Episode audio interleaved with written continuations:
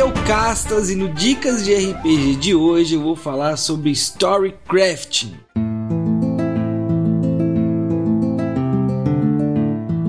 O Dicas de RPG é um oferecimento da Barra do Shop, barradoshop.com.br. Acesse e atualize já o seu guarda-roupa.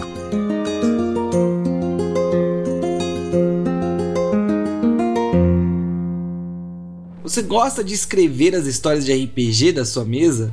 Já se imaginou lançando alguma história ou livro? Tem o prazer de escrever e quer descobrir formas mais rápidas de fazer isso? Quem sabe você é um mestre iniciante ou jogador que quer se transformar no mestre de sua mesa e quer se sentir mais confortável para escrever, não é mesmo? Fica com a gente que hoje vamos falar sobre Storycraft.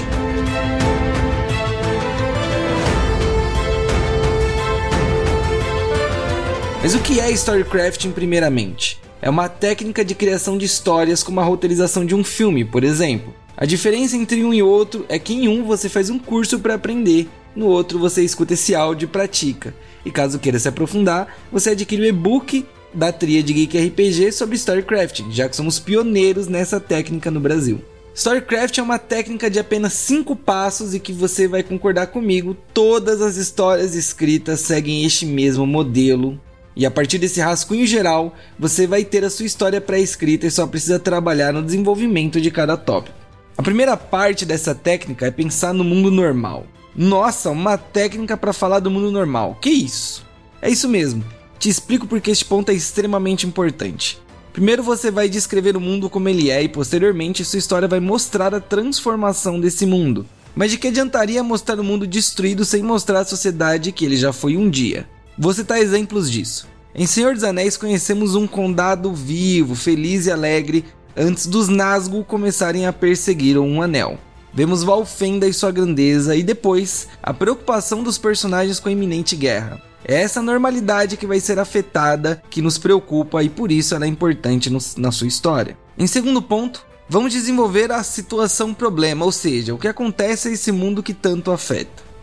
Aqui é onde você deve brilhar, é o motivo pelo qual vão ler o seu livro. A sua história é sobre esse ponto. É o perigo do Um Anel voltar ao Sauron, é a volta de Voldemort, são os Atreides terem de ir para Arrakis, um planeta inóspito.